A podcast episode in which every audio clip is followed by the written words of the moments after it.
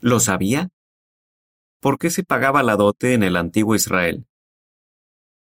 En tiempos bíblicos, cuando una pareja iba a casarse, el novio le pagaba la dote a la familia de la novia. Podía pagarse, por ejemplo, con objetos de valor, animales o dinero. En ocasiones también podía pagarse realizando trabajos, como le pasó a Jacob cuando iba a casarse con Raquel. Él acordó con su suegro trabajar siete años por ella. ¿Por qué se seguía la costumbre de pagar la dote?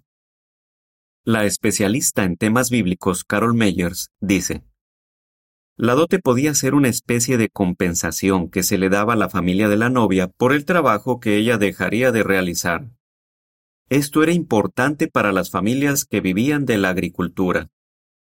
La dote también podía servir para afianzar los lazos de amistad que ahora unían a ambas familias. Y en tiempos de dificultades, ambas familias podían ayudarse. Además, la dote demostraba que una mujer estaba comprometida y que pasaría de estar bajo el cuidado y protección de su padre a estar bajo el de su esposo. Pagar la dote por una mujer no significaba que podía comprarse o venderse como si fuera un objeto. El libro Instituciones del Antiguo Testamento dice, Esta obligación de entregar una suma de dinero o su equivalente a la familia de la novia da evidentemente al matrimonio israelita la apariencia de una compra, pero se presenta más que como el precio pagado por la mujer, como una compensación dada a la familia. La nota a pie de página dice, versión castellana de Alejandro Ross, 1985. Fin de la nota. Hoy día, todavía existe en algunos países la costumbre de pagar la dote por la novia. Si los padres cristianos no son muy exigentes a la hora de recibir la dote, la gente sabrá que son personas razonables.